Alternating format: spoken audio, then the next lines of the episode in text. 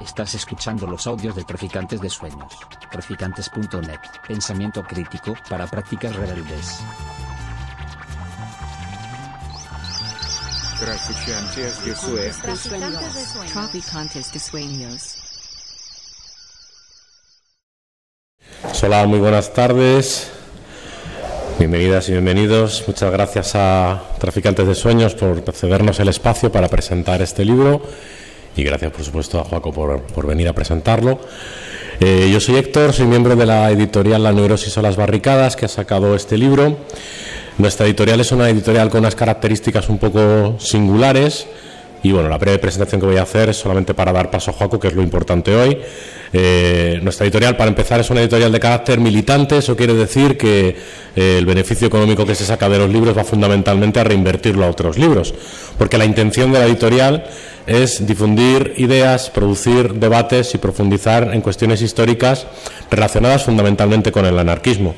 Por eso cuando recibimos la propuesta de Joaco vimos que cuadraba mucho con la línea editorial porque suponía la recuperación de uno de los aspectos que sobre el cual se ha trabajado muy poco, una de la parte del movimiento libertario sobre la cual se ha trabajado muy poco y además lo hacía en dos líneas que eran muy interesantes. Por un lado, las líneas ideológicas, las ideas fuerza que movían a una parte del anarquismo militante y por otra parte también cómo se concretaba eso en experiencias, en realidades concretas, en vivencias cotidianas que venían a conformar ese movimiento amplio que hubo en los años 30, caracterizado por las ideas libertarias, que no solamente era un movimiento especulativo, sino un movimiento también que tenía una concreción en el quehacer, en la forma de vida cotidiana de muchas personas.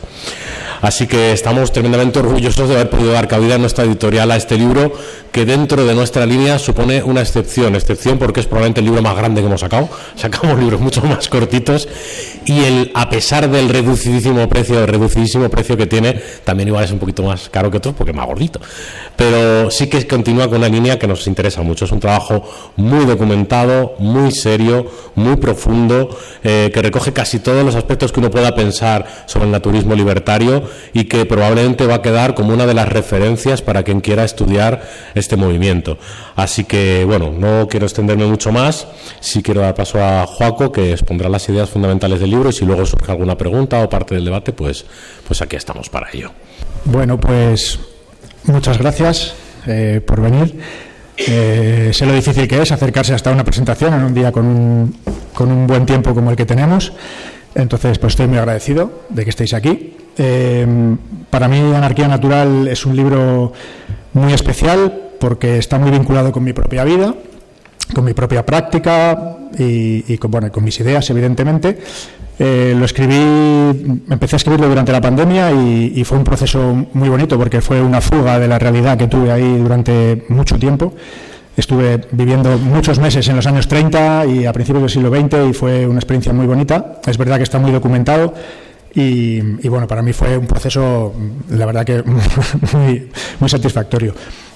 Eh, también yo soy naturópata, entonces eh, me, coge también muy, muy de cerca todo el tema del, naturismo que hoy en día se viene, la gente cuando piensa en naturismo hoy en día piensa en nudismo, pero el naturismo es una cosa infinitamente más grande que eso y, que lamentablemente es muy desconocida. Eh, me interesa sobre todo, aunque es un libro, podríamos calificarlo como un ensayo histórico, eh, aunque yo no soy historiador ni lo pretendo, pero bueno, pues se podría calificar así.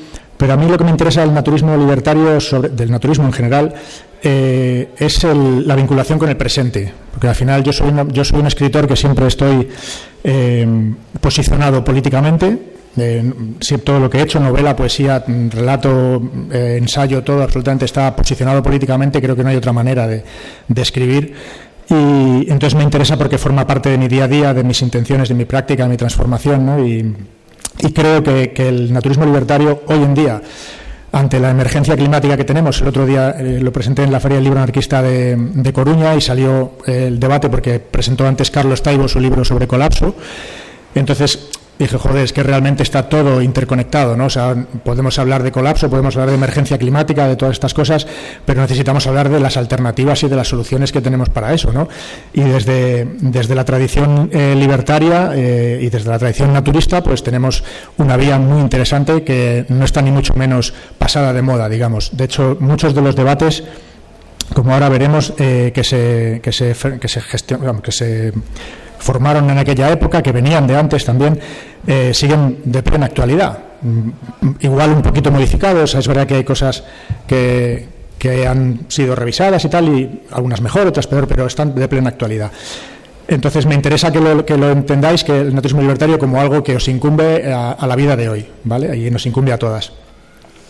Eh, no sé si sabéis algo del naturismo en general, eh, supongo que tenéis así como una noción un poco confusa también, como suele ser lo habitual, el naturismo es una filosofía práctica, lo primero de todo, y como tal, pues tiene una parte, una base teórica, pero luego tiene también una, praxis, ¿no? Siempre la ha tenido. Desde que surgió el, naturismo clásico a, mediados del siglo XIX en Alemania, toda la zona de, Centro Europa, eh, siempre se ha planteado como, una práctica, vinculada a una, serie de ideas, pero sobre todo una práctica. Eh, sus antecedentes serían, así resumidamente, la medicina hipocrática, que supongo que conocéis, que es bueno, la medicina de, Hipócrates, que es el padre de la medicina natural, eh, la hidroterapia, que básicamente era un movimiento que había en el siglo XIX de curas a través del agua, de tratamientos de agua, y luego dieta vegetariana y un poquito de ejercicio y tal. Eso estuvo muy de moda entre la burguesía, sobre todo en el siglo XIX europea, y después el vegetarianismo que también estaba muy ligado a la burguesía europea y, también a la tradición, digamos, eh, al trascendentalismo cristiano. Todo eso, pues al final confluyó en el naturismo, fue, digamos, dibujando lo que luego sería el, naturismo que entendemos como clásico.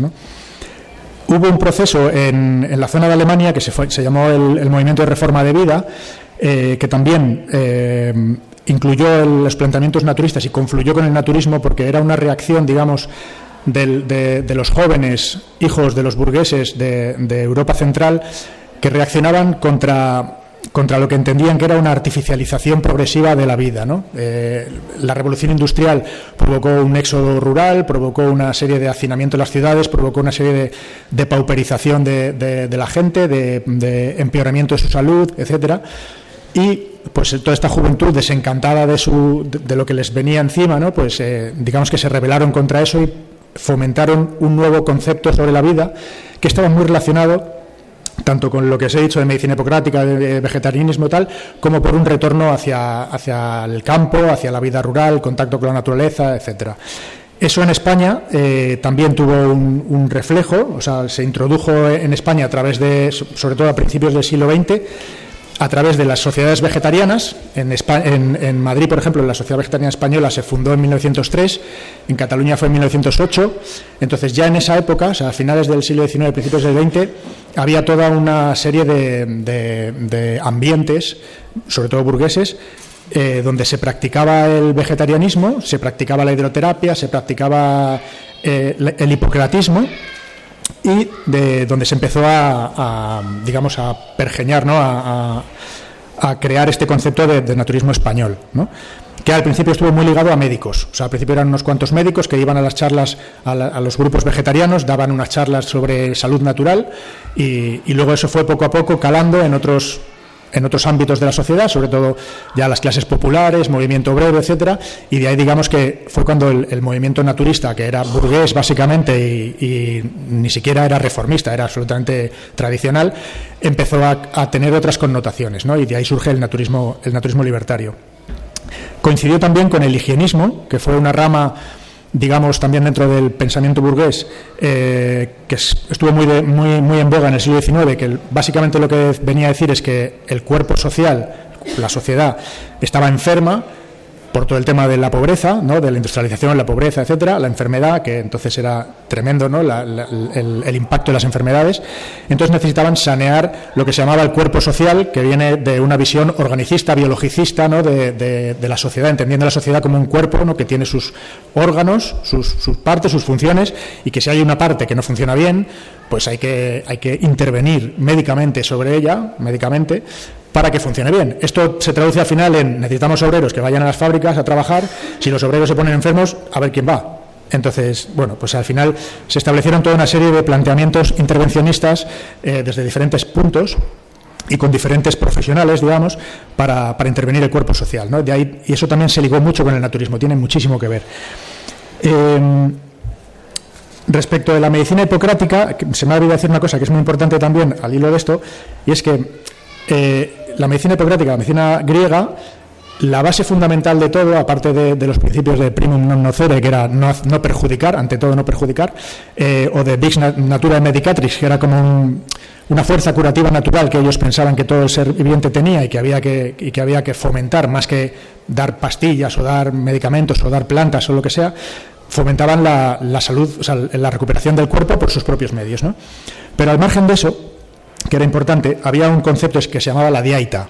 La dieta o dieta no era lo que comes, sino era una serie de preceptos de vida, eh, una serie de normas que debían conducir a las personas para que su vida fuera lo mejor, lo más correcta posible. Y eso involucraba pues hábitos de vida, alimentación, ejercicio, relaciones sociales, toda una serie de cosas. ¿no? Eso es muy importante porque eso va a estar en la, base del naturismo también, tanto del naturismo clásico como del naturismo libertario, que luego lo veremos. Eh, dentro del, movimiento libertario, eh, digamos que el, naturismo tuvo un impacto o una resonancia mucho mayor dentro de la rama individualista. Sabéis que dentro de la familia de los anarquismos, ¿no? pues hay una que es el anarquismo individualista. Eh, y esto ¿Por qué, tuvo, ¿Por qué tuvo este impacto en esta rama en concreto? Porque los individualistas creían, eh, eh, creían en el acto individual, por encima del acto de la masa, digamos, para resumir muy resumidamente. Vale, Max Stirner, por ejemplo, que es uno de los padres del, individualismo anarquista, decía que la revolución social representa la negación de un dominio que puede ser fácilmente sustituido por otro dominio, mientras que la rebelión individual egoísta que la llamaba, la autoliberación representa la abolición del dominio en sí mismo. ¿vale? Cuando el individuo se libera a sí mismo, ya no hay nada que se le pueda poner por delante. ¿no? Es un poco así el. Entonces, eh, claro, esta idea cuajaba perfectamente con lo que os acabo de decir, con la diaita, cuajaba perfectamente con el planteamiento de tenemos que intervenir en nuestra propia vida, ¿no? como individuos, para estar lo más sanos posibles, para estar lo mejor posibles, porque solamente así seremos capaces después de, llevar a cabo la transformación social. Eh, esto que, que puede parecer bastante coherente, eh, bueno, digamos que lo que pretendían es que la revolución fuera una revolución cotidiana, una revolución individual y cotidiana. Y ya a partir de ahí ya hablamos de otras cosas. Pero primero eso, porque si no hacíamos eso, pues al final quién va a hacer la revolución, ¿no?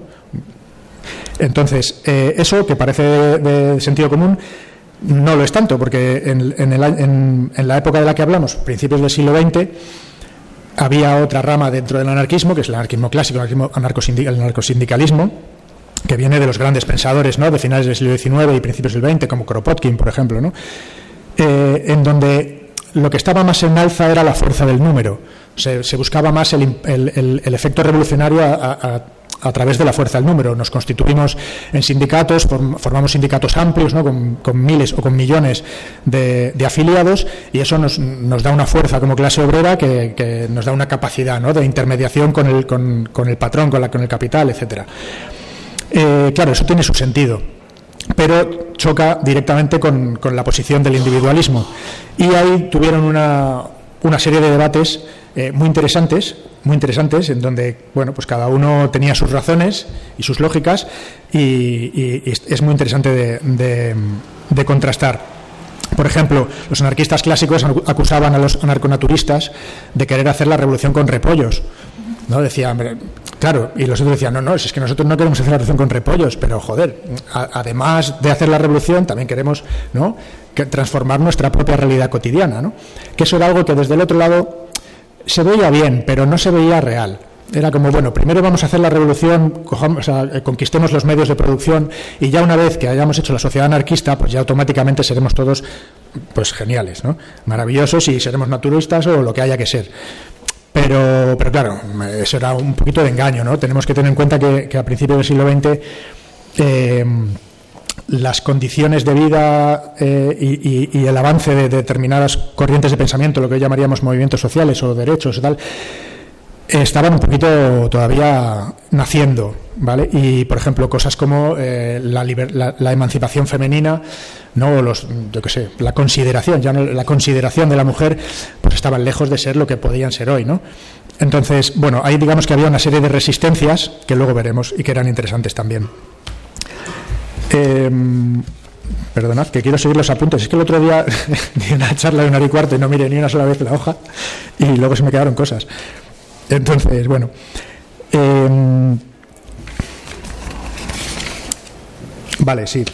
Hay que hacer, dentro del naturismo, otro concepto que, que, me interesa mucho que entendáis, que creo que es una de las, de las cosas que este libro aporta eh, de manera novedosa, porque hay otros libros que tratan sobre naturismo libertario que probablemente conoceréis, y mm, no son muchos, pero los hay. Y, la verdad es que abordan muy bien el naturismo libertario, te haces una idea muy interesante sobre lo que fue, pero eh, desde mi punto de vista adolecen de dos cosas. Una, de que no desarrollan las ideas eh, que son base del naturismo libertario, tanto desde el naturismo como desde el anarquismo, no las desarrollan en profundidad, de manera que tienes una idea un poco confusa de cuál es el sustrato ideológico de, todo esto, y eh, que en este libro sí se hace, por ejemplo. Y otra, y otra cosa es que no se habla nada sobre el degeneracionismo. Probablemente hay el, capítulo que trata sobre degeneracionismo en mi libro, creo que es lo único que hay escrito que relacione degeneracionismo, anarquismo y naturismo.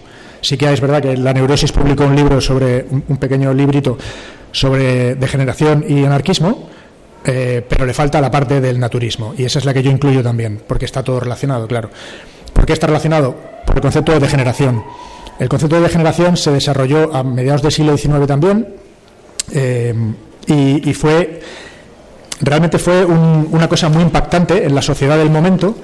Eh, esperar que busco para no deciros.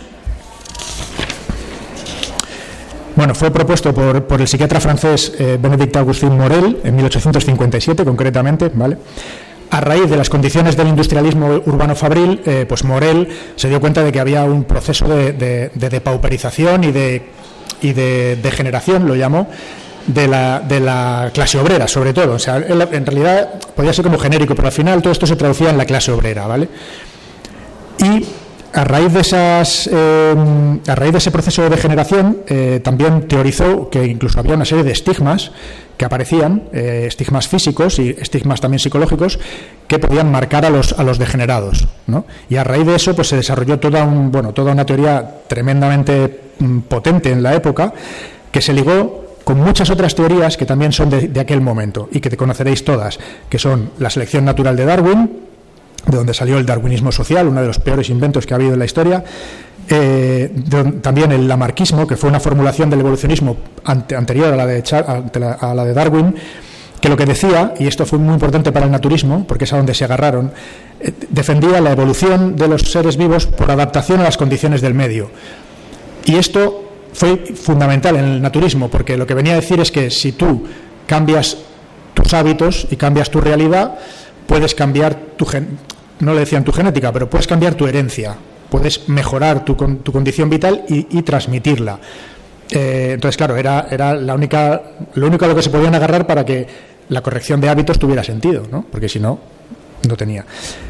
Otra, otra cosa que, hubo en ese momento fue las leyes de la genética, evidentemente, de Mendel, la teoría del plasma, del plasma germinal de, mm, bueno, de, un, de un biólogo alemán que se llamó Weismann, August Weismann, que digamos que identificó un protoADN, perdón, que estoy dando, identificó un protoADN y esto fue, también muy interesante para, dentro del naturismo porque venía a, ligarse a, lo otro, al lamarquismo, ¿no? Decía, pues al final todos estos cambios que nosotros podemos hacer eh, a través de la teoría del plasma germinal tienen una traducción eh, fisiológica ¿no? en, algo que podemos identificar ¿no? y, por lo tanto es científico.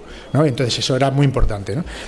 Em, después hubo otras teorías en aquella época, como por ejemplo el, maltusianismo, que os sonará también, que fue bueno, esto lo desarrolló Thomas Malthus, que eh, digamos que él tenía una preocupación enorme entre la relación que había entre el crecimiento de la población y el crecimiento de, eh, o la producción de alimentos. ¿no? Estaba muy, muy alarmado porque veía que los pobres se reproducían mucho.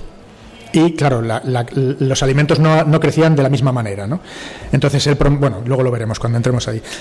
Eh, después estaba la eugenesia, que también veremos después, que es un poco la selección el, buen cultivo de la especie, digamos. Eh, y después estaba la teoría de la herencia disimilar de un médico francés, Prosper Lucas, que también hablaba sobre la eh, heredabilidad de los rasgos físicos, psíquicos e incluso morales. Y esto tendrá también luego mucha repercusión en una cosa que veremos em, con, con, con, la teoría del criminal nato. Vale.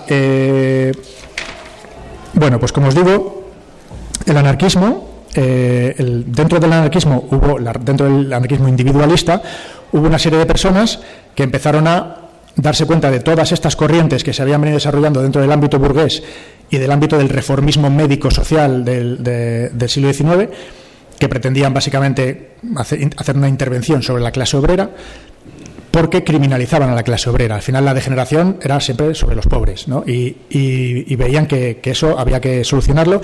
Y los anarquistas dijeron, vale, no vamos a negar esto, porque esto es científico. O sea, no se trata de negar la evidencia científica, se trata de llevarnos esto a nuestro terreno. ¿Cómo lo hacemos? Transformando esas corrientes, introduciéndoles a todas esas corrientes una visión eh, de clase, al final, ¿no? Y entonces su proceso fue, en vez de criminalizar a la clase obrera, vamos a victimizar a la clase obrera. De manera que digamos que podían hasta teorizar una, selección al revés, ¿no? Podían decir, se está produciendo una selección al revés, donde los peor dotados, donde los más viciosos, donde los más degenerados, que son los burgueses, los aristócratas y tal, están, son, los que triunfan, ¿no? Mientras que la clase, la, verdadera clase, ¿no? Que está llamada a hacer la revolución y la transformación social, etcétera, etcétera, que son la clase obrera, pues estamos aquí machacados, ¿no? degenerados, enfermos, muriéndonos de hambre, etcétera. Entonces se produce una, selección al revés. Para solucionarla, tienen que darle la vuelta a todas estas teorías burguesas, introducirles la perspectiva revolucionaria, la perspectiva de clase y plantear una praxis. ¿vale? Entonces, ¿esa praxis cuál es? El naturismo. Así de simple. Y esa es la manera en la que se une anarquismo, degeneración y naturismo. Dentro de todas las propuestas que, que hacían para, bueno, pues un poco para intervenir sobre, sobre las condiciones de vida de la clase obrera, pues como os digo, eran todas estas ideas que ninguna, ninguna se la inventaron ellos, o sea, realmente el, el anarconaturismo no inventó nada, simplemente mm, adaptó lo que ya había. ¿no? Eh, la primera de ellas eh, sería el neomaltusianismo. Digo neomaltusianismo porque los seguidores del reverendo Malthus, allá por el mediados del siglo XIX, un poco más adelante, Em, se dieron cuenta de que, las, de que los argumentos de Malthus para limitar la procreación, que básicamente era pues que la gente tuviera abstinencia sexual y luego que hubiera catástrofes que pudieran matar gente, digamos, pues terremotos, incendios, enfermedad, toda una serie de cosas que realmente hacían una criba, ¿no? Él estaba muy a favor de que eso sucediera y que no se restringiera, eh, o sea, y que el Estado, o bueno, el Estado, entonces no había, pero vamos, la figura así, digamos, el Estado o la beneficencia, por ejemplo, la caridad, no interviniera sobre los pobres, porque si intervenía sobre los pobres les ayudaba a vivir, y de lo que se trata era de que se murieran. Entonces, eh, los seguidores de Malthus bueno, que no tenían ese planteamiento, empezaron a, teorizar sobre, bueno, a, teorizar y a poner en práctica la, anticoncepción por medios artificiales. Entonces empezaron a promocionar los pesarios, que eran una especie de dius, ¿no? que se ponía a la mujer, empezaron los, primeros preservativos, bueno, una serie de, cosas que se podían hacer ya, y claro, y, la educación, tanto a las mujeres como a los hombres, para que los usaran. ¿no? Entonces, eso se llamó neomaltusianismo para diferenciarlo de lo anterior. Dentro del movimiento libertario eh, hubo un pedagogo anarquista eh, que a finales del siglo XIX, Paul Robin, que a finales del siglo XIX fundó la Liga para la Regeneración Humana y promocionó el neomaltusianismo desde una perspectiva libertaria. Llegó a España esa, teoría desde, desde o sea, de, la mano de, por ejemplo, de personas como Mateo Morral, que os sonará por, por el atentado a Alfonso XIII, ¿fue? ¿O 12? ¿Alfonso XIII? No me acuerdo.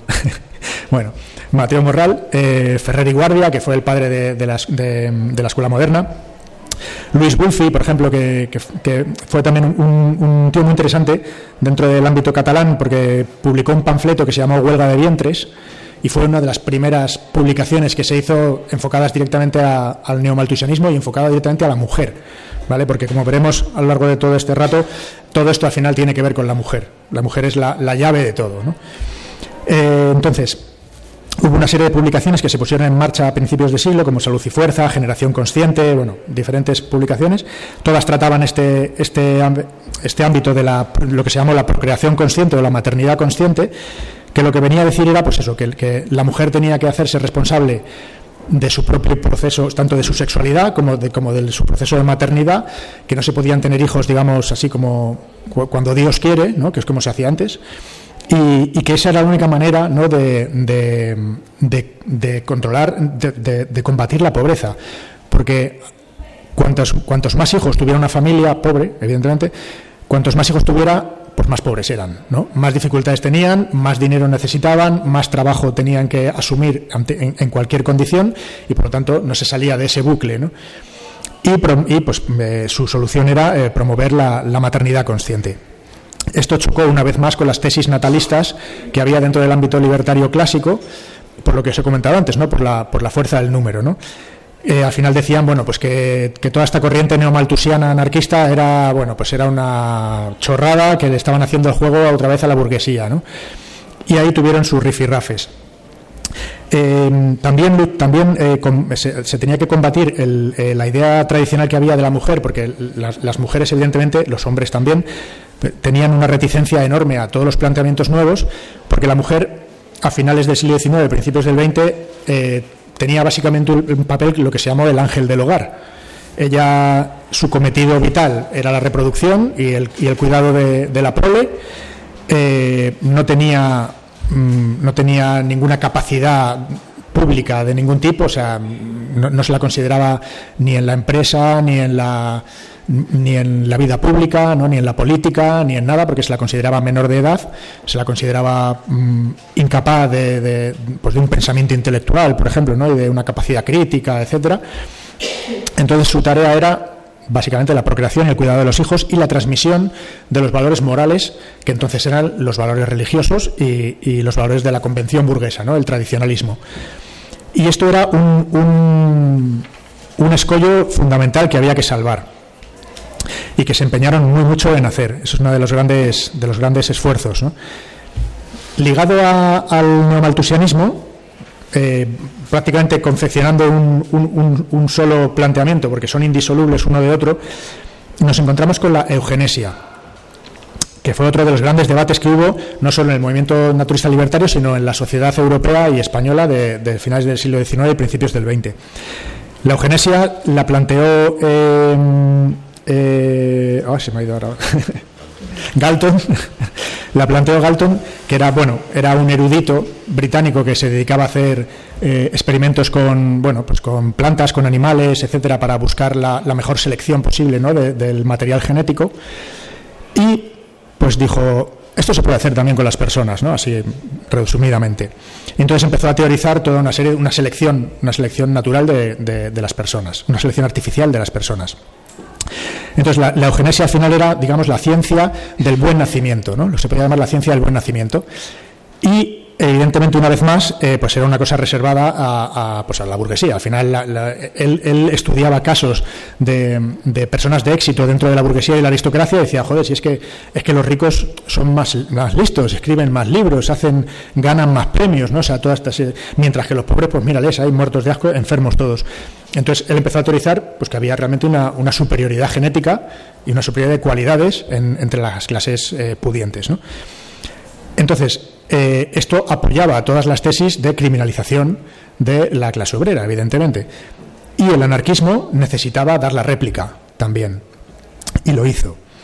Eh, y, lo hizo de la manera en lo que os he dicho antes, teorizando que se estaba produciendo una selección invertida.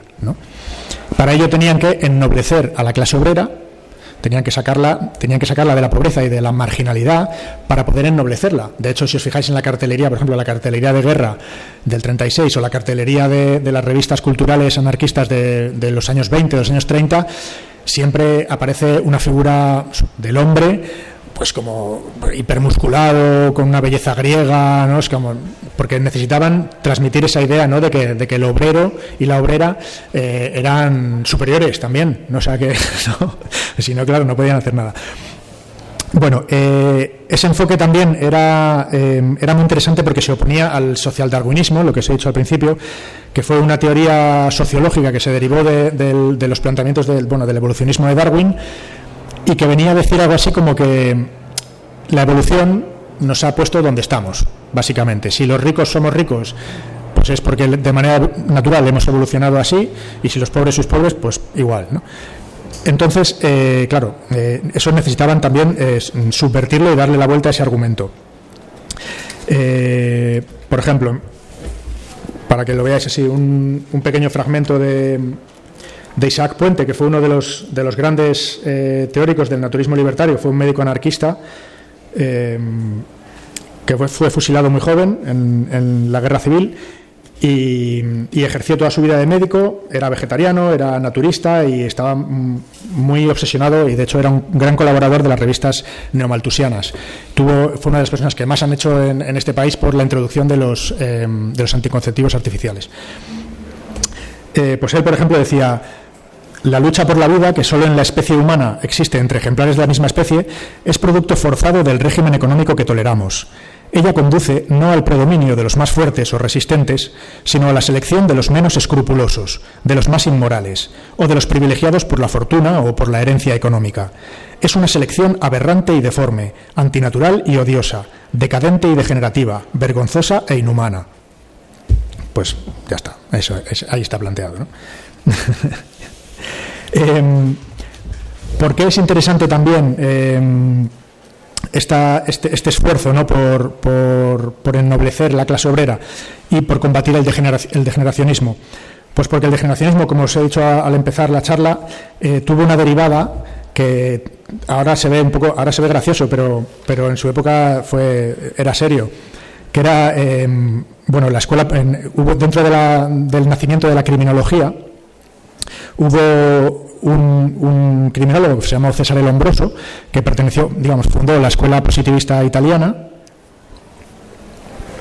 Y este hombre, que tenía una cruzada personal contra los anarquistas, eh, escribió un libro que se llamó así, Los anarquistas.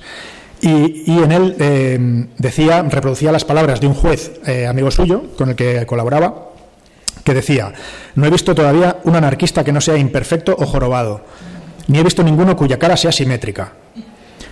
Además de eso, que aportaba pruebas de, la, criminalidad de los anarquistas, pues por ejemplo decía el uso de jerga, eh, llevar tatuajes, la falta de sentido moral, que yo entiendo que se, refería al sentido moral tradicional, ¿no? porque al final moral tenemos todos, eh, o el altruismo excesivo, ¿no? pues por ejemplo, yo que sé, una persona como, como Durruti, ¿no? Que, cuando muere pues no lleva nada, o sea, no, no, tiene pertenencias, todo lo da ¿no? a la revolución. Pues ese tipo de cosas le parecían muy sospechosas y, le, parecían síntomas inequívocos de degeneración y de criminalidad. Y entonces desarrolló la, teoría del criminal nato, de nacido ya criminal. Y el prototipo de ese criminal fue el anarquista. Entonces, claro, eh, eso tuvo, tuvo mucha repercusión dentro de los ambientes intelectuales de, burgueses de, la época, ¿no? Y, los anarquistas necesitaban también rebatirlo. De hecho, el, gran, uno de los grandes teóricos anarquistas españoles, Ricardo Mella, eh, escribió un libro que se llamó Los anarquistas del Lombroso, que era, se dedicaba básicamente a rebatir todo lo que Lombroso afirmaba. ¿no? Es muy interesante eso también.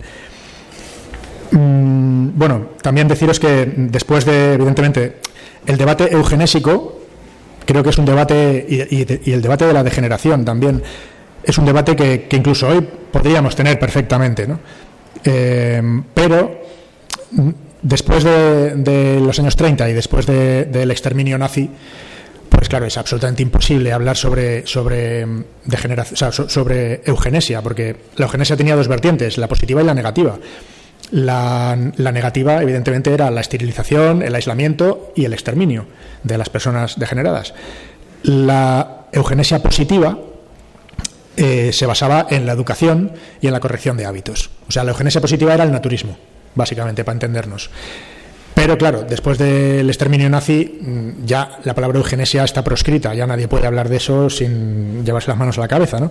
Pero realmente hay un debate interesante, ¿no? Detrás de, todo lo que hoy no lo llamaríamos degeneración, pero sí lo podríamos llamar, por ejemplo, farmacologización, sí lo podríamos llamar cronificación de la enfermedad, sí lo podríamos llamar eh, mm, como mm, irresponsabilidad sobre la propia salud, ¿no? Por ejemplo, todo eso es perfectamente abordable a día de hoy, ¿no?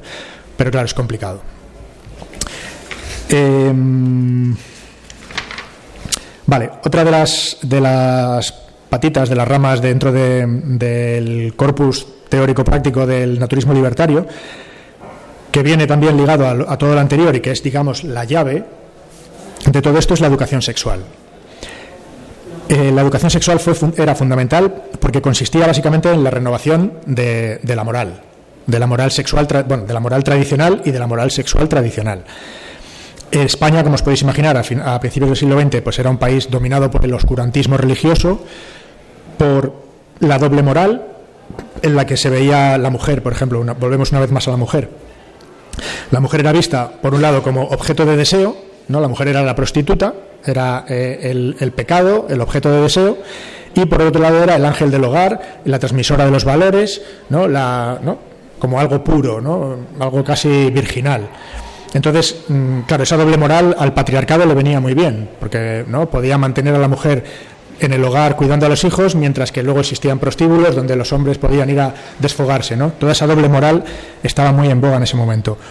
Eh, era una sociedad puritana, una sociedad con mucho pudor, es decir, mucho, mucho miedo al desnudo, por ejemplo, mucho, mucho temor al cuerpo y a, su, y a su fisiología por desconocimiento absoluto, ¿no? porque la Iglesia siempre ha, censurado todo ese tipo de conocimiento. Eh, por ejemplo, las mujeres con su propia menstruación, ¿no? Eh, yo qué sé, pues eh, los órganos genitales, el proceso de reproducción, todas esas cosas la gente no tenía absolutamente ni idea de cómo funcionaban, ¿no? Y le parecía una cosa mmm, casi mmm, diabólica, podríamos decir. Eh, vale, entonces, para, para los anarquistas, la, la, construcción de una, de una, nueva moral sexual y de una nueva moral en general era fundamental y se hacía en base a, a, dos aspectos. Uno, lo que hemos dicho, la liberación de la mujer, tanto económica como vital, como sexual, como moral, ¿no? y la superación del patriarcado. Y por otro lado, la instrucción, la instrucción eh, de, todo el, de, vamos, de todo el pueblo, ¿no? instrucción eh, sexual, instrucción mixta, eh, científica, de base científica y, y desde la infancia. ¿vale? Porque ya es, la infancia era el momento en el que se podía incidir. Ya, una, ya los adultos ya estaban como demasiado contaminados, ya no, no, había mucho que hacer, pero los niños sí. Entonces, una vez más, la responsabilidad recaía en la mujer, en la educación que la mujer daba en el hogar y también, bueno, en los pequeños proyectos de, educación libre que se llevaban a cabo, que pues no eran muchos, aparte de la escuela moderna, pues poco más. ¿no? Eh, también hubo un debate en torno a esto, eh, porque claro, la, mujer era, la mujer al final era la, depositaria de esos nuevos valores, pero dentro del, ámbito libertario no, todos los modelos de mujer valían. También eh, de, dentro del ámbito libertario, naturista, me refiero. Eh, porque también había en esa época una, una nueva mujer eh, surgiendo, que era lo que se llamó la mujer moderna, que era un poco, digamos, el, el, el subproducto de la, de la industria de, del consumo, que estaba en esos momentos empezando a desarrollarse, ¿no? Tanto el cine como las novelas, bueno, como, como toda la sociedad de consumo, ¿no? Entonces, había un prototipo de mujer que quería sumarse a todo, a todo eso, ¿no? que quería consumir, que quería salir a la calle, que quería comportarse como hacían los hombres, quería fumar, quería beber, quería cortarse el pelo, quería llevar pantalones, quería hacer deporte, todo ese tipo de cosas. Para las mujeres anarconaturistas eso era eh, algo que había que evitar a toda costa. Porque, primero, porque eh, incluía comportamientos nocivos, como era fumar, beber, etcétera, trasnochar, ¿no? irse de juerga, todo esto. ¿no? Y después porque, porque era un prototipo de mujer que negaba lo que ellas entendían que, era la, feminidad y, lo que ellas entendían que era la posición natural de la mujer, que era la procreación, pero desde un punto de vista revolucionario. O sea, decían, sí, la mujer se realiza mediante la maternidad, pero la mujer liberada, la mujer, eh, la mujer liberada del patriarcado. ¿Vale? Entonces tenían que llevar a cabo todo ese proceso revolucionario de transformación y de concienciación de la mujer, que la mujer se liberase, pero para cumplir su cometido como madre dentro del proceso de transformación revolucionario, ¿no? porque, porque ella era la transmisora de los valores eugenésicos, o sea, tenía que formar la moral y además tenía que formar en los hábitos, ¿vale? que iban a dar con el nuevo hombre, con la nueva mujer capaz de, de llevar a cabo la revolución. ¿no? Eh, vale. Bueno, luego también hubo, otro, otra derivada dentro de esto que sería el anarcofeminismo. Eh, os sonará la, eh, la, Asociación Mujeres Libres y la publicación Mujeres Libres. Eh, ellas no eran naturistas, pero sí que confluían con el, el anarconaturismo en, algunas cosas muy importantes, sobre todo a nivel de, educación sexual y de relaciones afectivos sexuales, como por ejemplo la desvinculación del coito y la reproducción, algo fundamental, ¿no? por eso hemos hablado antes de, los métodos anticonceptivos, ¿no? si la mujer no podía hacer ese proceso de desvinculación, estaba condenada a la crianza y al hogar. Eh, reivindicar, por ejemplo, el placer sexual femenino, que era algo que estaba negado. A finales del XIX se negaba que la mujer tuviera un placer sexual parecido al del hombre. ¿vale? Eh, por ejemplo, el, aborto libre y el, incluso el rechazo a la maternidad. ¿no? Mm, eso, era absolutamente revolucionario. ¿no? O sea, que una mujer se planteara no querer ser madre, como por ejemplo hizo Emma Goldman, eh, que sonará la gran anarquista. Emma Goldman, ella tenía un problema de inversión de útero eh, y, no quiso operarse porque no, tenía ningún interés en ser madre. Y tuvo un debate interesante con Federica Monseni, que, sí que sonará, Federica Monseni, que fue ministra durante el último gobierno de la República. Eh, Federica se cabreaba mucho porque ella estaba, era de las que pensaban que el, que el, papel fundamental de la mujer era la maternidad y la transmisión de los valores a, los hijos, ¿no? Entonces tuvieron ahí un debate interesante, pero Emma Goldman era súper radical con eso. Ella, ella practicaba el amor libre, tenía varias parejas simultáneas, y no tenía ningún interés en, la procreación. Eh, y luego estaba pues la libertad y la autonomía afectivo-sexual, eh, que era pues básicamente eso, ¿no? la pluralidad amorosa. Por ejemplo, hubo una, una de las eh, creadoras de Mujeres Libres, que fue Amparo Pochi Gascón, escribió, un, está en el libro, al final del libro hay un artículo muy bonito que se llama Elogio del Amor Libre, en el que hace una defensa de, ya no del amor libre, sino hace un ataque contra el matrimonio y hace una defensa de la, de la infidelidad dentro del matrimonio, ¿no? Como, como, uno de los escapes que la mujer tenía ¿no? en esa época. Porque claro, negarse, negarse al matrimonio era, era también muy subversivo.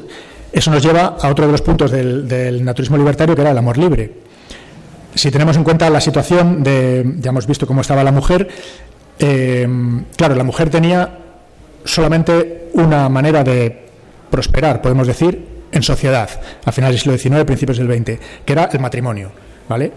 Mm, bueno, salvo algunas excepciones, evidentemente, pero en general era así. Eh, la mujer necesitaba casarse y con eso, pues, mm, digamos que se garantizaba su, posición. Dentro del movimiento anarquista, el amor libre se ha teorizado durante todo el siglo XIX o gran parte del siglo XIX, pero se teorizaba como, básicamente, como las uniones libres, que eran digamos, un rechazo a, que, a la sanción religiosa o a la sanción eh, administrativa del matrimonio, es decir, que el matrimonio fuera validado por la Iglesia o por, el, o por el juzgado. Ellos se oponían a eso y planteaban las uniones libres, simplemente, sin pasar ni por un lado ni por el otro. Evidentemente, uniones heterosexuales y monógamas. ¿Vale? O sea, dentro de. no os penséis que ninguna otra cosa estaba contemplada, eh, porque no, eso era un debate totalmente fuera de ahí. O sea, no, existía. Eh, pero bueno, estaba, planteada las uniones libres. dentro del movimiento anarconaturista, con todo el tema de la renovación, o sea, de la renovación de la moral eh, y de las nuevas relaciones afectivos sexuales, pues claro, se planteó un debate también en torno a esto, ¿no? Porque hubo mucha gente, hubo gente que, dijo, no, no, hay que salir también de, los estándares, como por ejemplo la monogamia, ¿no? porque eso al final es una subversión también contra, el, contra las convenciones, porque al final la monogamia pues es la manera de transmitir el, la manera que tiene el patriarcado de transmitir el patrimonio, ¿no? O sea, si tú tienes una sola mujer y tienes una descendencia, pues sabes que tu hijo es tuyo y tu patrimonio va a ese hijo, ¿no? Entonces, la monogamia es fundamental. Si hay poligamia, pues claro, entonces a quién le estoy dejando mi herencia, ¿no? Básicamente. Pero desde la nueva formulación de las relaciones afectivos sexuales, pues se planteaban otras cosas, ¿no? Y, hubo, mm, hubo planteamientos muy interesantes entre los que destaca em, sobre todo el de, el de Emile Armand, que fue un anarco, no sé si decía anarconaturista, anarcoindividualista, fue un anarcoindividualista francés, eh, muy activo, también en prensa española, y, y Armand lo que venía a fomentar básicamente era lo que llamaba la camaradería amorosa que era como, bueno, pues encuentros, él promocionaba encuentros, sobre todo en París y luego ya en otros sitios, eh, en otras ciudades europeas, donde la gente pues podía ir a encontrarse mm, y tener prácticas sexuales sin mayor implicación, sin compromiso, sin mayor implicación. Y eso le parecía, él, lo planteaba como algo muy revolucionario porque era una manera de, ir más allá en las relaciones personales, ¿no? de compartir más allá. Dentro de los círculos eh, anarconaturistas españoles, mm, bueno, no se veía tan claro. Había diferentes posiciones, algunos lo podían defender, algunos lo, siguieron, incluso lo teorizaron más allá, ¿no? más radical que, que Armand, pero digamos que la visión mm, general era como que, bueno, pues eso era una manera de casi de prostitución. No, no, no, estaban, no, no lo veían muy claro, no estaban muy a favor. Y en realidad no andaban muy, muy descaminados, porque lo que pasaba dentro del ámbito libertario eh, es que la teoría estaba muy bien, todo el mundo defendía la teoría, no tenían dudas, pero la práctica no seguía la teoría. Entonces, cuando se teorizaba sobre amor libre o sobre liberación de la mujer, eh, se hacía, pues eso, se hacía de manera teórica, pero cuando luego uno bajaba a la realidad de la vida cotidiana, eh, las cosas eran de otra manera. Entonces eh, hay muchos artículos en los que, por ejemplo, Federica Monseni o María Lacerda de Moura, que fue una anarquista brasileña muy activa también en nuestras publicaciones, eh, pues hacían muchos, muchos alegatos en prensa contra esa doble moral que también se estaba practicando dentro del ámbito anarquista, ¿no? en el que éramos todos muy, muy pluralistas amorosos, pero luego no teníamos responsabilidad emocional sobre las personas con las que estábamos. Entonces había casos muy dramáticos de mujeres que se veían pues embarazadas sin pareja o teniendo que abortar y, eso pues en, los primeros años del siglo XX era, realmente era un drama. Em, mira, por ejemplo, hay un artículo de Armand que sí que es interesante leer. Eh, ¿Qué hora es, por cierto?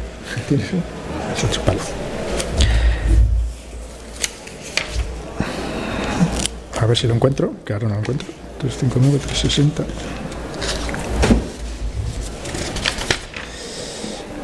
Sí. A ver si lo encuentro. Mm. No, no lo encuentro ahora.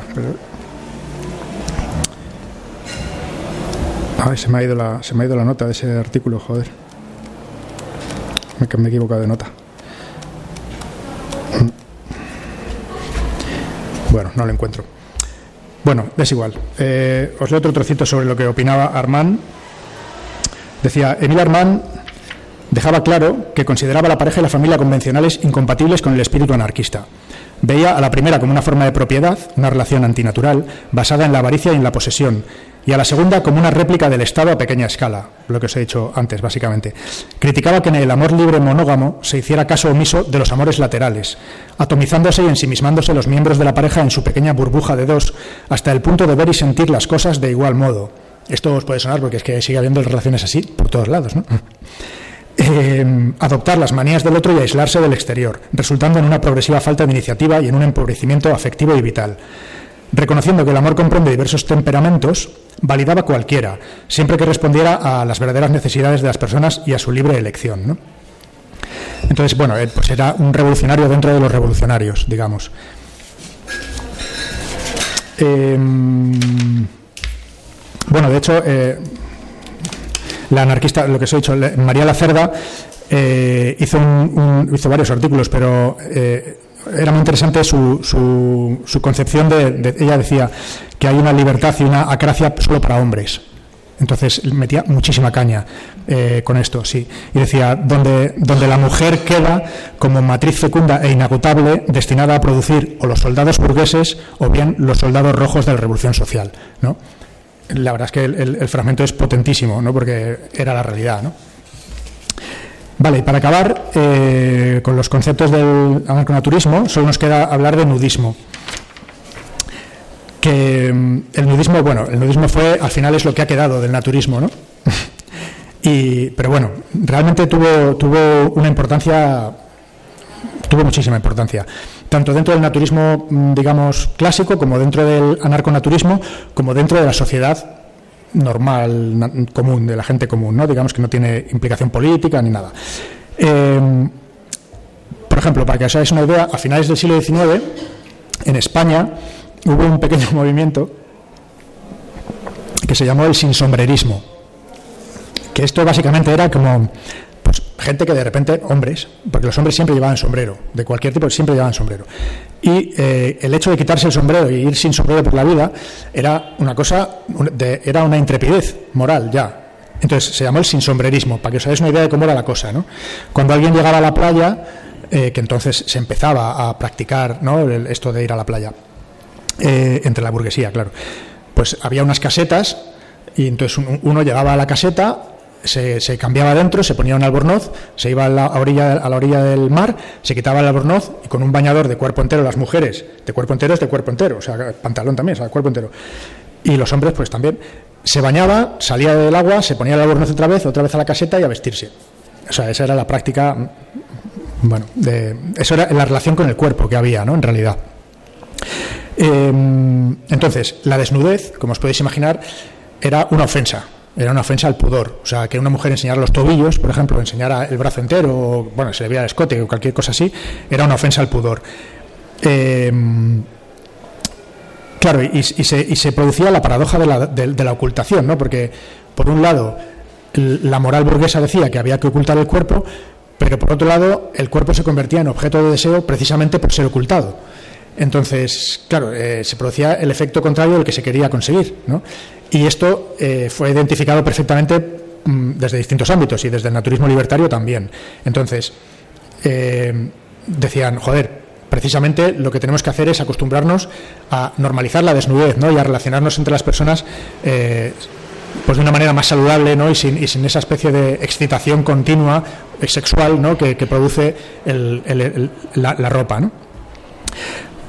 Pero el nudismo, eh, digamos que el nudismo ya estaba presente dentro de las prácticas naturistas clásicas y de la hidroterapia del siglo XIX. Se practicaba un nudismo muy, muy, bueno, como muy recatado, ¿vale? no era un nudismo integral, pero bueno, sí que se, porque por aquello de que te diera el sol, el aire, el agua y tal, se practicaba un, se practicaba un poquito de nudismo.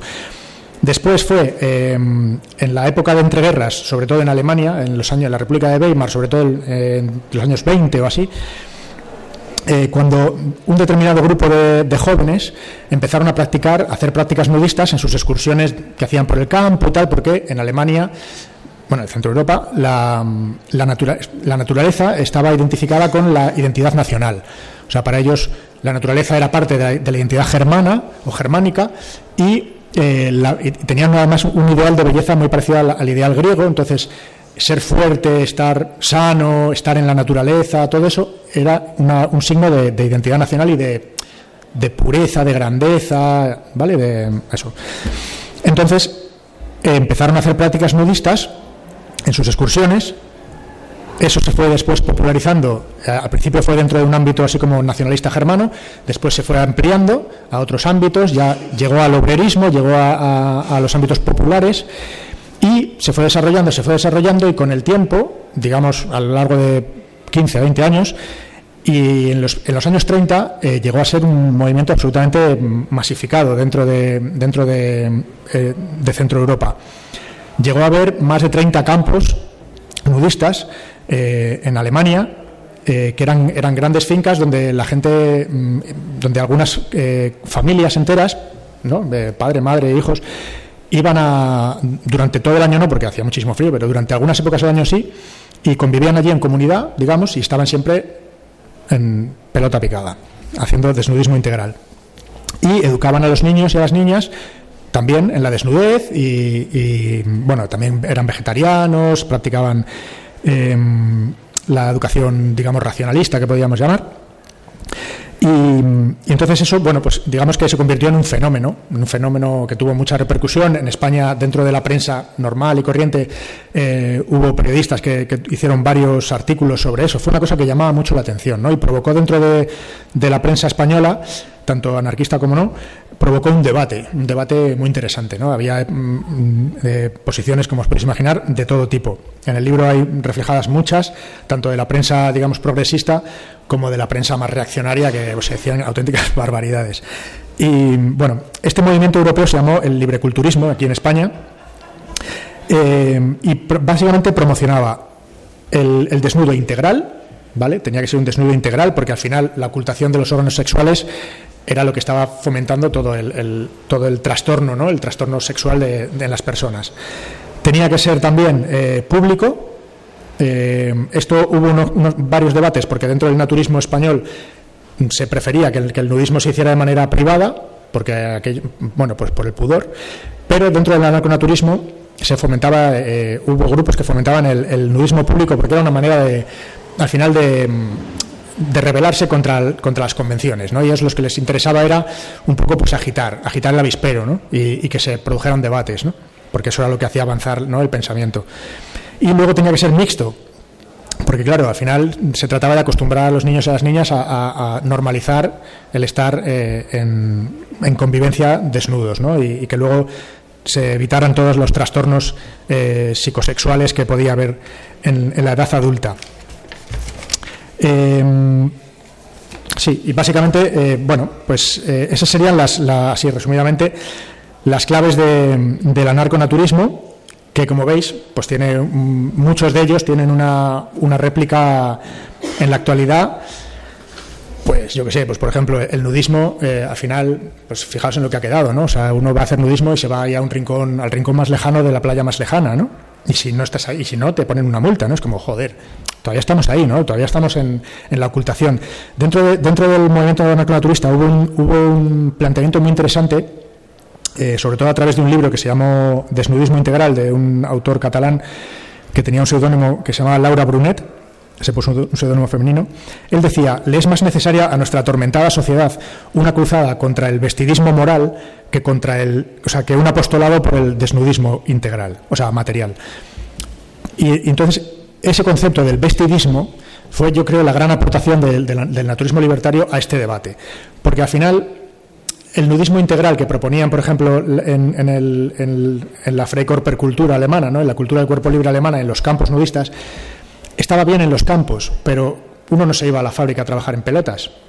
Entonces, había una serie de condicionantes sociales, culturales, atmosféricos y prácticos que hacían inviable el nudismo integral cotidiano.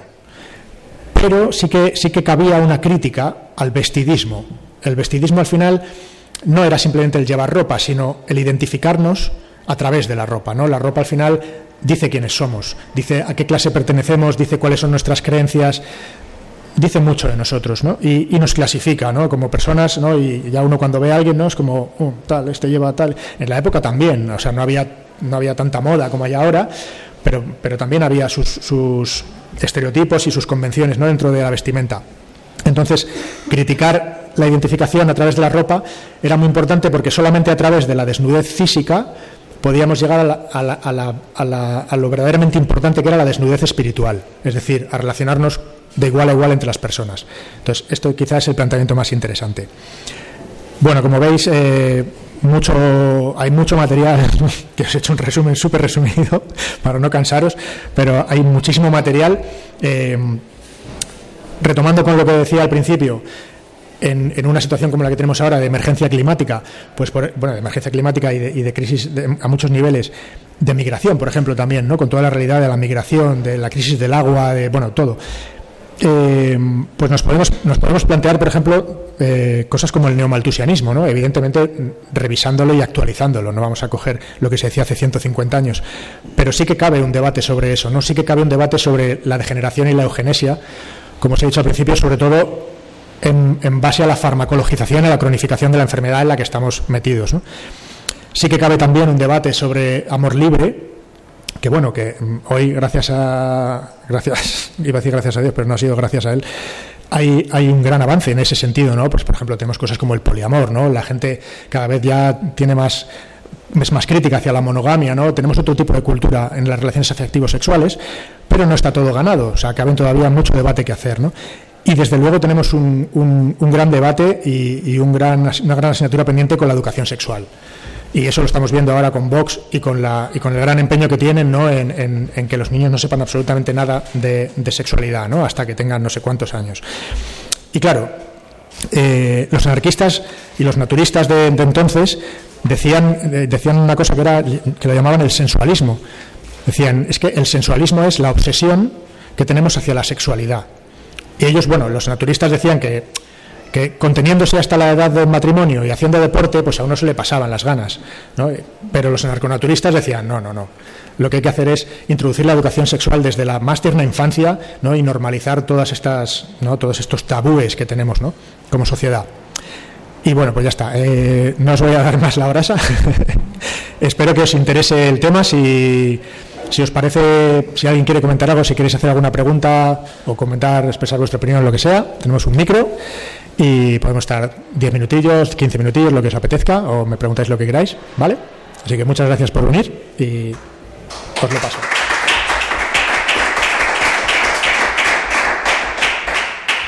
Sí, sí. Sí. No sé si alguien quiere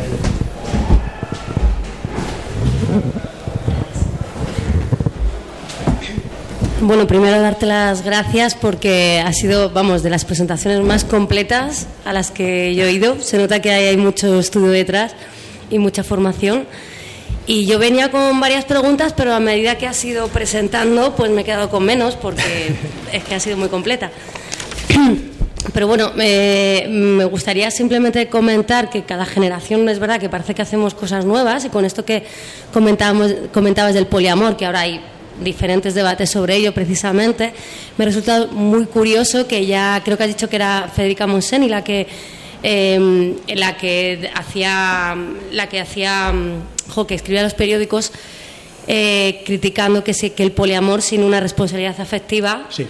y ahora precisamente eh, ya empieza a haber pues ese discurso incluso dentro del feminismo, ¿no? que se ha puesto de moda el poliamor, pero es una responsabilidad efectiva en un sistema patriarcal, pues la mujer al final es la que sigue sufriendo, ¿no?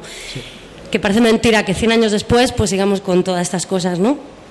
Y bueno, eso es como comentario, pero así como, como pregunta, eh, sin querer destripar el libro, ¿eh? si me dices que eso ya está en el libro y tal, pues tampoco. Eh, me parece súper curioso.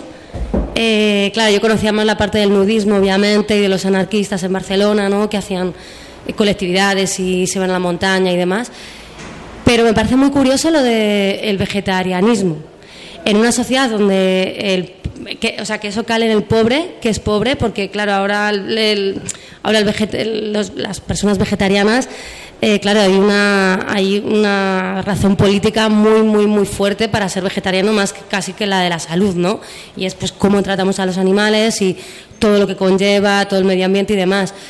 Pero no sé si podrías eh, bueno profundizar hasta donde pero mi pregunta era realmente caló en la sociedad española eh, entre el- el- entre la, la clase obrera el vegetarianismo y bajo qué premisa se les pudo iba a decir a ver no engañar no no quiero hablar en esos términos pero cómo se les pudo no engañar perdón que me ha quedado fatal no no no cómo se les pudo convencer perdona convencer eh, me ha quedado muy mal, lo siento lo de No, no te engañar, que lo que me ha salido era porque... A algunos, se les, pues, a algunos les engañaron. no, pero que, que gente, que, que ellos pobres que no tenían acceso a, a nada, ¿bajo qué premisas se les pudo eh, hablar? ¿no? ¿En qué condiciones para, para esto? A ver, es que has, has mencionado varias cosas que son distintas. Eh, claro, eh, yo he hecho un desglose un poco así como mm, general de- del libro. En el libro se abordan más aspectos que, los que yo he dicho aquí. Uno de ellos es el vegetarianismo y la defensa de los animales. Eh, el veganismo o lo que podríamos entender como el antiespecismo, un proto, proto- perdón, un protoantiespecismo, un protoveganismo, n- no es de ahora ni de hace 50 años, esto es del siglo XIX. Eh, había una, por ejemplo, una activista francesa que se llamaba María Watt, que era súper radical, era, digamos, para mí una de las primeras antiespecistas militantes y activistas. Y, era una tía súper potente en la defensa de los derechos de los animales, de los derechos, entonces no se decía de los derechos, pero, pero los defenso- la defensa de los animales y, y en, y en realmente un planteamiento antiespecista. Ella se, se boicoteaba eh, actos culturales que explotaban animales. Se lanzaban, no me, acuerdo, no me acuerdo si era corridas de toros o algo así, no me acuerdo exactamente bien, pero, pero ella y su pareja boicoteaban ese tipo de actos. O sea, estamos hablando del siglo, final del siglo XIX. Eh, entonces, bueno, sí, sí que había ese discurso. Dentro del, eh, naturismo, eh, el vegetarianismo siempre ha tenido un papel muy importante porque el naturismo original, el naturismo clásico originalmente es burgués y está muy ligado también a, a toda una tradición hipocrática de medicina natural, eh, pseudocristiana, digamos. Eh, entonces, dentro del cristianismo, el vegetarianismo siempre ha sido muy importante también. Claro, o sea, claro, si, si uno mira, claro, si uno mira cómo, cómo, cómo planteaban, por ejemplo, los, los cristianos primitivos eh, la alimentación, claro, pues en el cristianismo primitivo no, no, se, no se fomentaba el sacrificio de animales así a la ligera. ¿Sabes?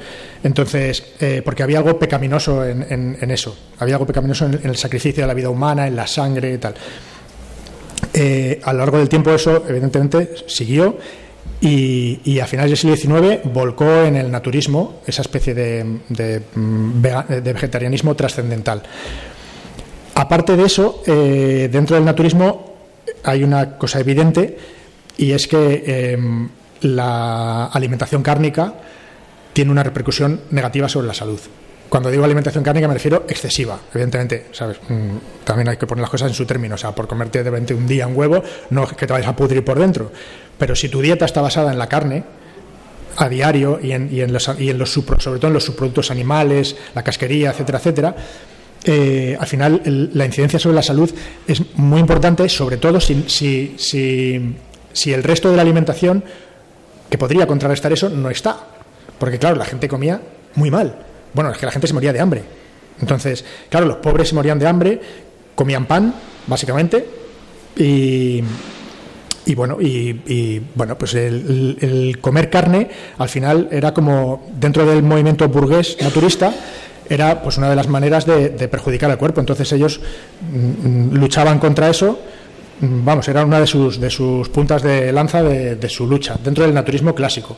Claro, sí, y eso lo entiendo perfectamente, que son las premisas de ahora y son, vamos, que está, está comprobado y es estupendo, pero me refiero a cómo caló eso la clase obrera donde, como tú dices, no tenían que comer. Cómo claro. caló eh, tener restricciones en cuanto a la alimentación. Me refería claro. a gente que no tenía que comer. Que... Claro, los pobres comían lo que podían, básicamente, y, y de hecho tenían unas deficiencias nutricionales impresionantes. El, el, el índice de mortalidad infantil a principios del siglo XX estaba en torno al 70% más o menos. O sea, la gente, el, no, no, me acuerdo cuál era el, el ¿cómo se dice esto? El, los años que vives, la, la, esperanza de vida, no me acuerdo cuánto era, pero en, torno a los 60 años o 50 y algo, así.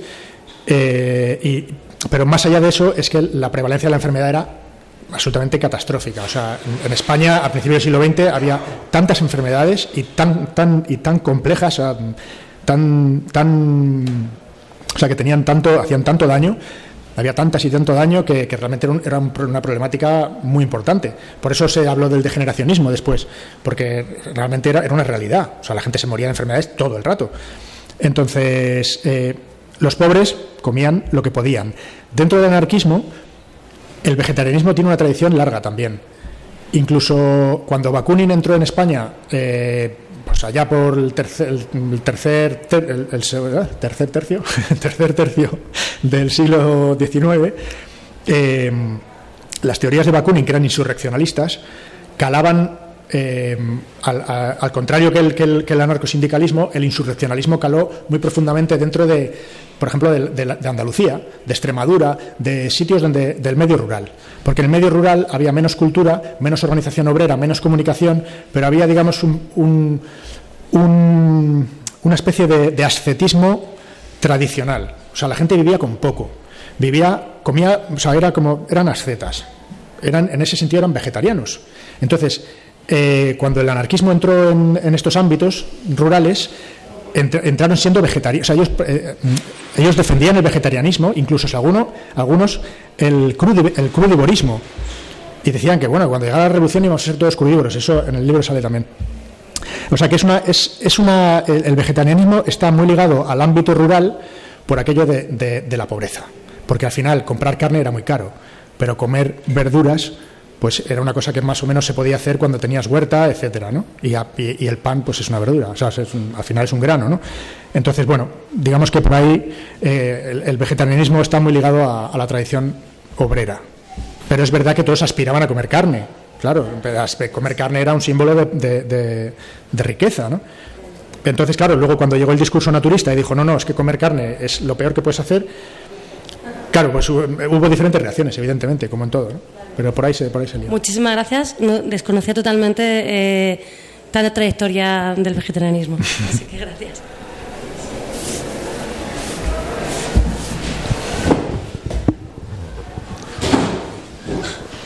Enhorabuena por tu charla, me ha gustado mucho todo Muchas este gracias. recorrido que has hecho. Nada, era una curiosidad solo y eh, ya que has hablado mucho del movimiento anarquista y sus diferentes subespecies, por así decirlo, ¿dónde pondrías o enmarcarías el anarcoprimitivismo, así de Muy buena, muy buena pregunta. El, el anarcoprimitivismo, no, no lo he mencionado, pero eh, está, eh, o sea, esa es la base fundamental del anarconaturismo en España y en Francia. Eh, digamos que, ¿dónde colocaría el anarcoprimitivismo dentro de la familia anarquista, dices? No, de cómo...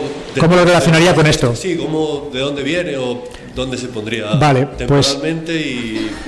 Pues eh, temporalmente sería a finales del siglo XIX, eh, sí, básicamente. En Francia, eh, dentro de un movimiento que se llamó el movimiento Naturien, eh, que al final la traducción es como naturistas o naturianos, eso en- en- también aparece en el libro. Eh, este fue un movimiento un poco elitista dentro del anarcoindividualismo, eh, que básicamente lo que, lo que, lo que promovía era lo mismo que promovía el movimiento de reforma de vida eh, centroeuropeo del siglo XIX y también lo mismo que promovía un sector del- dentro del naturismo, que era el rechazo a la artificialidad y a la civilización, a la civilización eh, moderna, entendido así, ¿no? Entonces, eh, en, Francia se desarrolló este pequeño grupo que publicaron, publicaron tuvieron varias publicaciones y, eh, y eran muy activos, eran muy poca gente, pero eran muy activos. Y su planteamiento era súper radical. O sea, digamos que si uno coge hoy en día las teorías de John Zerzan, por ejemplo, o de Fifth State o, así, pues mm, es lo mismo. O sea, hace 100 años eso ya lo decían. Era rechazo a la, artificialidad industrial, eh, rechazo a las formas de vida modernas, retorno a la naturaleza, rechazo de la ciencia, eh, yo qué sé, o sea, mm, rechazo de todo, o sea, rechazo del maquinismo, eran un poco luditas también en ese sentido, eh, pues eso, vida natural, básicamente, que es el primitivismo. Esto eh, tuvo una repercusión en España. Ellos cuando ellos tuvieron un problema, por ejemplo, con, anarquistas clásicos dentro de Francia y, de- y del bueno del- dentro del anarquismo internacional, se tuvieron un enfrentamiento y al final se disolvieron. Pero algunos de ellos se dedicaron a viajar por diferentes sitios intentando llevar las, las teorías estas de, de lo que podría ser un anarcoprimitivismo perfectamente. Y entonces en España la revista Blanca que era la publicación, como sabéis, de, de Federico Uralis, de, de Joan Monseni y de, y de su mujer, de... de ay, se me ha ido. Recuerda. Eh, ay, se me ha ido el nombre. Bueno, la revista Blanca. eh, pues ellos querían eh, hacer un reflejo, les interesaba hacer un reflejo de todas las teorías que se estaban moviendo en el ámbito anarquista a nivel internacional. Eh, entonces, conocieron eh, la existencia de este grupo y les invitaron a participar eh, y entonces se publicaron dos artículos eh, en 1902 y 1903 me parece que se llamaba Doctrina Naturista y, Rector, no, no me acuerdo del título, pero era básicamente era anarcoprimitivismo. Y eso fue lo primero que se publicó. Pero uno de los amigos de un amigo de uno de estos autores se llamaba Albano Rosell. Albano Rosell era español, era, era también pedagogo, era escritor, era pensador y era naturista. Y era anarquista también. Y Albano Rosell, digamos que fue el gran pionero del naturismo libertario.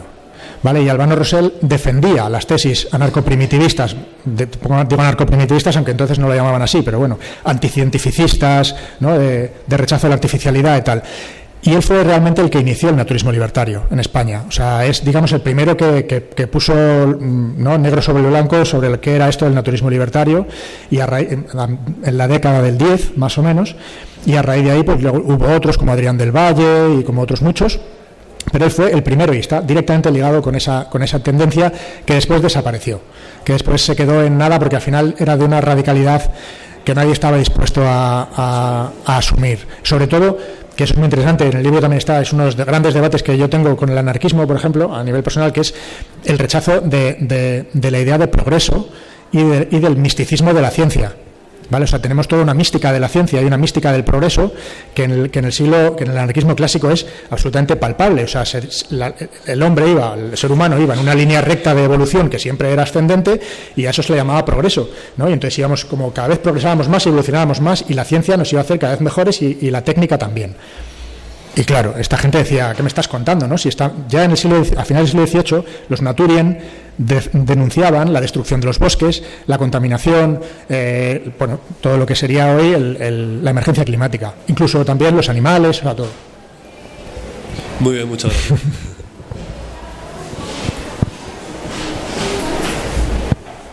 Yo me preguntaba por qué cuando, si describes a alguien estas prácticas, siempre viene a la cabeza como el movimiento hippie de los años 60-70. Mi pregunta es, ¿por qué y qué relación tienen? ¿Por qué, ¿Qué pasa en medio? ¿Y por qué se reanima si es que tienen relación? Eh, no, realmente mm, no tendrían una relación. El movimiento hippie es- al final es una subcultura que viene de Estados Unidos y que está muy ligada con toda la new con toda la new age que viene de Oriente, no todo el yoga, la meditación, etcétera, etcétera, la psicodelia, las drogas, o sea, el, movimiento hippie, digamos que está en otro lado. Eh, cuando terminó, después de la guerra civil, em, ya evidentemente todo el discurso narconaturista y tantos otros eh, desaparecieron. El naturismo quedó, incluso a los propios naturistas clásicos también se les persiguió y se les encarceló, que no eran anarquistas. Quedar- quedaron dos o tres médicos eh, franquistas, básicamente, que ejercieron el naturismo y después no hubo nada más. Pero sí que es verdad que en los años 70, eh, cuando ya el franquismo estaba decayendo y tal, y ya como había un- otra vez el movimiento obrero, todo esto, hubo es, es cuando empezó todo el- cuando ya en España empezó a reflejarse todo el movimiento este de la cultura underground y del, y del New Age y del movimiento hippie y tal, las drogas y todo esto, pero hubo un reflejo también de un intento de recuperación del naturismo libertario. Hubo revistas como por ejemplo La Bicicleta, revistas como Integral, eh, Le Quincha Susena, bueno, muchas revistas así de ámbito libertario tal, que, hicieron intentos, pequeños intentos de recuperación de, pequeños discursos, eh, bueno, de alguna jornada, de tal, pero incluso recuperar, eh, hubo alguna revista que intentó recuperar artículos de los, de los autores clásicos del naturismo. Pero ¿qué pasa? Que eso, lo- yo lo intento explicar un poco al final del libro, es una valoración personal. Eh, en esa época era imposible ya que hubiera una continuidad con el naturismo, con el libertario entendido de manera clásica.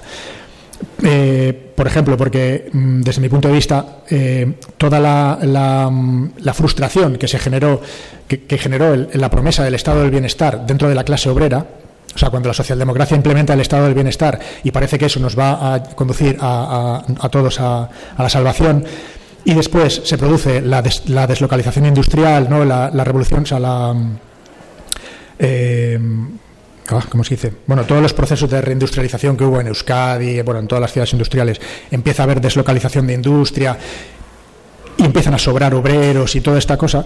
eh, claro, eh, se produce un, proceso de, de desencanto con respecto a ese sueño ¿no? de- de- del estado del bienestar y de la socialdemocracia y del trabajo. Y entonces se empieza a teorizar en contra del trabajo y se empieza a teorizar eh, y se empieza a teorizar como desde un desencanto, por ejemplo, que nos lleva, que lleva a la juventud a castigar su propio cuerpo mediante las drogas como acto de rebeldía. Un ejemplo clarísimo sería Escorbuto, ¿no? el grupo de música. ¿no? Ahí tenemos a Yosu, un tío inteligentísimo, muerto por, el caballo. Pero al final es lo que pasaba en todas estas, en todas estas áreas. Y, para mí eso tiene un, eh, está relacionado directamente con, la imposibilidad de, implementar un naturismo libertario que al final en lo que se basaba era en la autorresponsabilidad y, y bueno y, y también joder al final en los años 30 el anarquismo no se había realizado o sea el anarquismo era una promesa pero dentro de la revolución social del, del, del 36-39 hubo una materialización o una más o menos un poco de materialización del anarquismo y, o por lo menos del comunismo libertario, digamos. ¿Qué pasa? Que después del franquismo esa experiencia ya se ha hecho. Entonces ya mm, hay que ir a otra cosa, porque lo que ya se ha hecho ya se ha hecho. Entonces no, hay nadie que, sea capaz de darle una vuelta a este planteamiento ¿no? dentro, de, dentro de lo que en los años 70 volvió a ser el movimiento libertario. Que hubo muchos factores ahí, digamos. Y, por ejemplo, las jornadas, libertarias que se celebraron en Barcelona en el año 77, donde, por cierto, vino Federica Monseni, Claro, pues yo me imagino, yo me, yo me pongo la piel de Federica Monseni y se me ponían los pelos como escarpias, porque al final la gente lo que se dedicaba era a fumar porros, beber alcohol y, y drogarse todo el día. Y claro, para ella eso sería impensable absolutamente, ¿no? porque ella no era naturista per se, pero sí le daba un valor tremendo a toda esta tradición, ¿no? Entonces, desde mi punto de vista, el anarquismo, o sea, el, naturismo libertario está absolutamente presente hoy, pero hay que encontrarlo en diferentes canales donde se ha deslizado con otros nombres. Ahora se llama, por ejemplo, movimiento straight edge, ahora se llama veganismo antiespecista, ahora se llama, yo qué sé, eh, mm, eh, responsabilidad afectiva. Eh, no sé, hay muchos nombres donde, donde podemos encontrar esos restos, ¿no? Pero hay que, digamos, al final, al final es una cosa transversal, es como el feminismo. Para mí esto es como el feminismo, ¿no? porque es, es algo transversal en el sentido de que autorresponsabilizarse de tu propia salud y de tu propia revolución interior, joder, es que si no haces eso, ¿qué decir? Pues es que no tienes nada que hacer, ¿sabes? Entonces, está en todas partes en realidad. Pero no hay un cuerpo teórico ¿no? que, que quien defienda desde un sitio. Bueno. intervenir, Sí, eh, Claro, toda charla es un poco un esquema básico de, ideas. E igual yo estaba un poco pendiente de unas cosas que me, me llaman un poco la atención. Me daba la impresión de que al final uno puede salir de la charla pensando que eh, el anarquismo naturista estaba como en bloque opuesto al anarquismo clásico, organizado y demás y sin embargo hay una filtración como continua.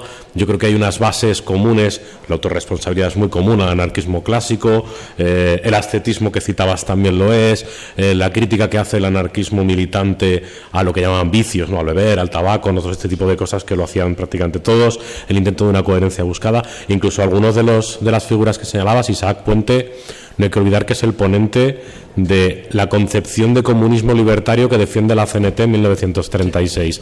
Es decir, no sé si es, una percepción propia, pero sí que es verdad que hay un, inicia, un inicio del anarquismo naturista que choca mucho con, con, lo colectivista, porque los individualistas, primero, son muy poquitos en España y segundo, sí que están muy fuera de determinadas organizaciones, pero acaba permeando al movimiento libertario de una forma para mí bastante clara y quizá acaba permeando porque ya había unas conexiones previas. No sé si esa oposición es fruto de que yo andaba como viendo todo el rato las oposiciones un poco aposta o, que realmente la, ves tú también. Eh, es verdad que lo, primero que hay que decir es verdad es que el, anarconaturismo individualista es una, expresión súper minoritaria dentro de, dentro del movimiento libertario. O es que es verdad que parece que hablamos como si todo el mundo fuera, pero no, era, era muy poca gente en realidad sí que es verdad que sus planteamientos eh, eh, eran súper revolucionarios, pero ya no en relación a la anarquía, sino, o sea, a la política o al, anarquismo, sino en relación a la sociedad, o sea, al final a, las prácticas, a los hábitos de vida de la sociedad. Yo creo que ahí es donde más ha incidido el naturismo libertario y lo vemos, por ejemplo, pues eso, en la normalización igual del, nudismo o de otras cosas. Con respecto al ámbito libertario, eh, o sea, al, resto del ámbito libertario, sí que hubo muchas fricciones. Eh, eh, es verdad que, se comparte, o sea, que, dentro del, anarquismo clásico había expresiones de vegetarianismo, expresiones de ascetismo, expresiones de. Bueno, o sea, que al final era un movimiento que permeaba, de eso también lo digo en el libro, o sea, estaba, todo el mundo estaba interrelacionado. De hecho, muchos anarconaturistas eran militantes de CNT, eran anarcosindicalistas además. O sea, quiero decir, había una retroalimentación de eso. Pero a nivel teórico, los planteamientos se oponían en muchos aspectos. Eh, había había, había una confrontación dialéctica, una confrontación dialéctica no, no, no, en plan mal, sino o sea, un debate, había un debate abierto. Y eh, quizá donde más, donde, donde, donde peor eh, se reflejaba eso era pues, en determinados momentos en que sí que se insultaba, que había algo, como lo de la revolución con repollos. Sí que había determinados momentos en los que a alguien se le iba un poco la, el, tono. Pero en, general era, era, un movimiento eh, permeable, a, como siempre ha sido el anarquismo, permeable a todo tipo de ideas progresistas y a todo tipo de corrientes. De hecho, el, naturismo no es la única. Eh, había otras, por ejemplo, el esperantismo, eh, por ejemplo, el espiritismo, que el espiritismo es súper interesante también. Había muchas que estaban interrelacionadas. De hecho, había anarconaturistas, espiritas y esperantistas, incluso teósofos. Eh, o sea, incluso algunos eran eh, masones, o sea, estaba todo, todo, todo interrelacionado, ¿no? Eso es verdad, es una apreciación muy interesante. Pero sí que es verdad que luego a nivel de debate de las publicaciones, sobre todo en las revistas culturales, no en las revistas, o sea, no en los periódicos anarcosindicalistas, que ellos se ocupaban al final de los planteamientos clásicos, aunque algunos reflejaban también debates, pero sobre todo el debate este gordo, digamos, del naturismo libertario estaba en las publicaciones culturales ligadas al individualismo. y ellos sí que, sí que tenían posiciones eh, un poco como más enconadas, incluso a veces un poco de rechazo hacia la vía anarcosindicalista por aquello de, que, de que, sí que les podían llegar a, acusar de, de, como de querer dejar las cosas para mañana, ¿no? de estar centrados en, el proceso de, organización obrera y no centrarse en aspectos cotidianos. ¿no? Eh, y, ¿qué iba a decir? Iba a decir otra cosa y se me ha olvidado. Eh, sí, no me acuerdo. se me ha ido, de repente se me ha ido el santo al cielo. Pero bueno, sí, que, estaba, estaba todo, todo interrelacionado y, bueno, ah, bueno, sí, ya es lo que iba a decir. Quizá los debates más fuertes eh, dentro de las, de las dos diferentes visiones del anarquismo eh, estaban en relación al neomaltusianismo eh, sobre todo al neomaltusianismo. Porque al final, lo que os he hablado de, sobre todo, por, ejemplo, Kropotkin era un antineomaltusiano. Jean Grave, que era un gran anarquista francés, teórico también eh, del anarquismo, también estaba en contra. O sea, había eh, Federico Urales, o sea, había, había muchos anarquistas, digamos, de estos grandes ¿no? figuras del anarquismo que estaban en contra del neomaltusianismo precisamente porque apostaban por la revolución a través de, la fuerza de la masa obrera. ¿no? Entonces, esta cosa de limitar los nacimientos no les cuadraba. Yo creo que hubo realmente un, gran fallo de comunicación, probablemente a, nivel de diferentes eh, ámbitos dentro del anarquismo. Pero sí que es cierto que hubo debates, debates intensos. Y bueno, y luego también con respecto al nudismo también, pero bueno, eso ya eran menores, porque los, los más mayores pues veían no veían bien que los jóvenes, que los juventudes, que las juventudes libertarias se fueran a los pueblos, por ejemplo, y en pelotas a las fiestas del pueblo. Y, reivindicaran la desnudez integral, ¿no? O que se fueran a bañar aquí al Manzanares también haciendo desnudez integral. No, lo veían bien, pero los jóvenes, las juventudes libertarias lo hacían para provocar, realmente para abrir debates. Y gracias a eso luego pues se ha avanzado también ¿no? en ideas. Pero bueno, sí, digamos que todo el movimiento anarquista era permeable, eh, entre, las ideas eran permeables de un ámbito a otro. bueno, pues si nadie quiere preguntar nada más, lo damos por acabado. pues nada, muchas gracias otra vez por venir y que aquí tenéis el libro. que los compañeros de la neurosis han hecho posible y nada, agradecérselo a ellos, agradeceros a vosotros y seguimos ahí. ¿Vale? Venga.